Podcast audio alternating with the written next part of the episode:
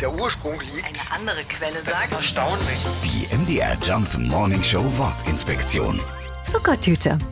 Der Name selbst ist schnell erklärt. Zum Schulanfang bekommen Erstklässlerinnen und Erstklässler als Willkommensgeschenk eine spitze Papptüte, die mit ganz viel leckeren Süßigkeiten gefüllt ist.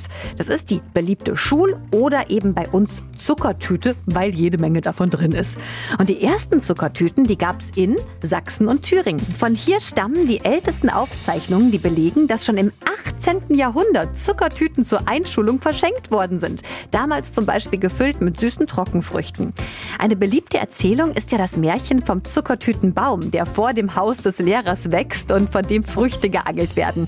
In Sachsen ist die Erzählung dann relativ schnell zu Geld gemacht worden und schon 1894 wurden die ersten professionell hergestellten Zuckertüten in Deutschland verkauft.